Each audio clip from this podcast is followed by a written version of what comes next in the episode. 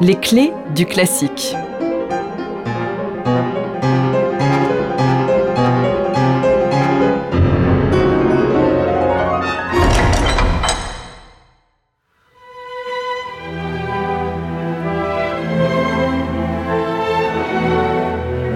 Février 1886.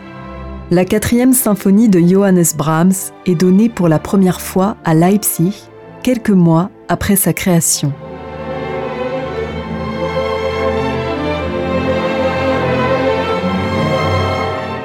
C'est là qu'elle connaîtra son plus grand succès. Des rappels sans fin, gonflés d'ardeur.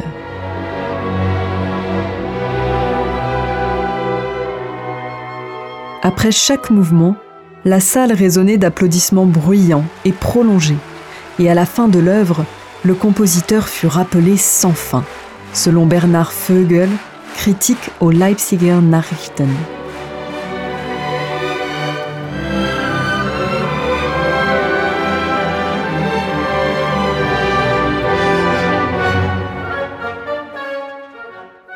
Revenons un peu en arrière.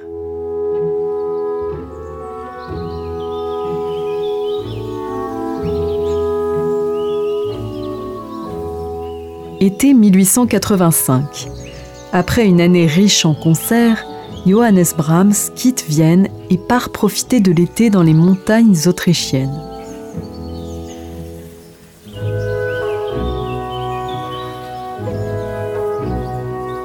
Pose ses valises à Mürzuschlag, une petite station au centre de l'Autriche.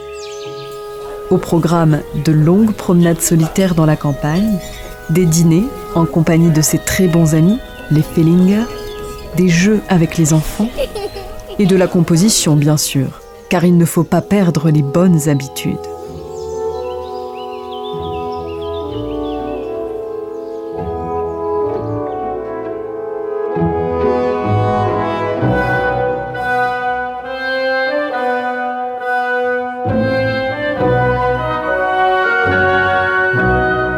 C'est dans ce climat paisible et bienveillant que Brahms poursuit l'écriture de sa quatrième symphonie, ébauchée un an plus tôt.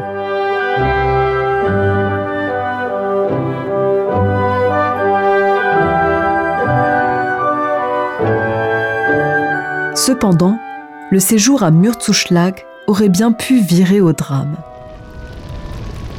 Un jour, au retour d'une longue marche, Brahms découvre la maison où il vit en feu.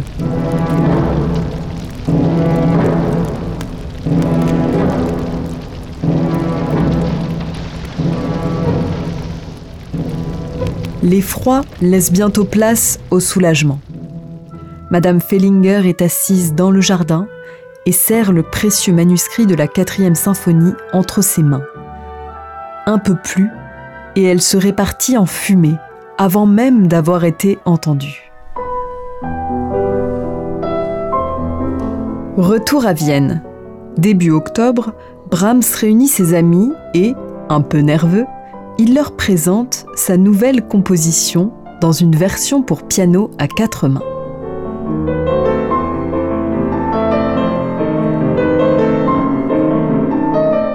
Mais l'enthousiasme n'est pas au rendez-vous l'œuvre est jugée sévère.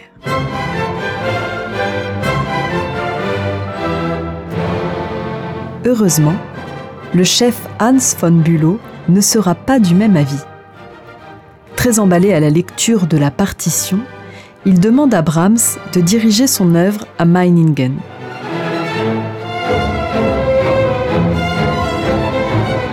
Et le 25 octobre 1885, jour de la création, le public est des plus convaincus.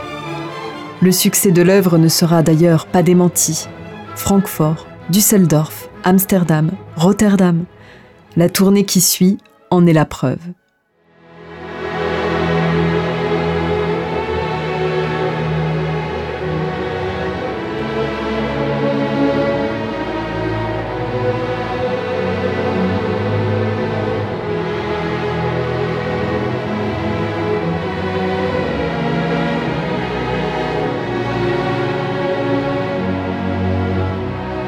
La quatrième est la dernière des symphonies de Brahms. la triste symphonie, comme il l'appelait lui-même. Elle a le goût du climat des environs. Les cerises sont à peine sucrées ici. On en mangerait pour rien au monde. Intime, monumentale, classique, romantique, l'œuvre mêle les opposés et nous offre une synthèse de la musique de Brahms.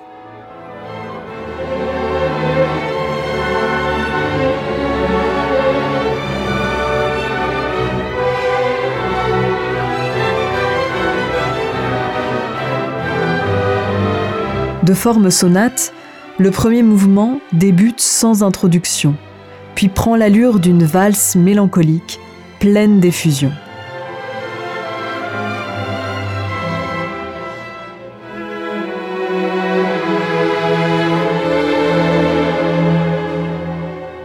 S'ensuit un deuxième mouvement empreint de poésie et de simplicité.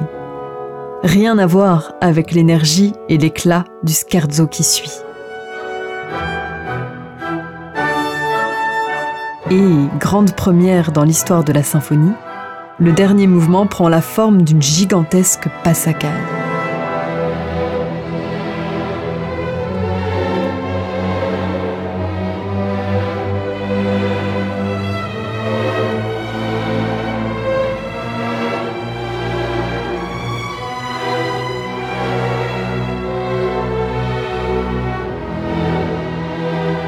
Ce dernier mouvement reprend un thème de huit mesures de la cantate Nardir Herr verlanget mich BWV 150, un thème répété tout au long du mouvement, sans cesse métamorphosé.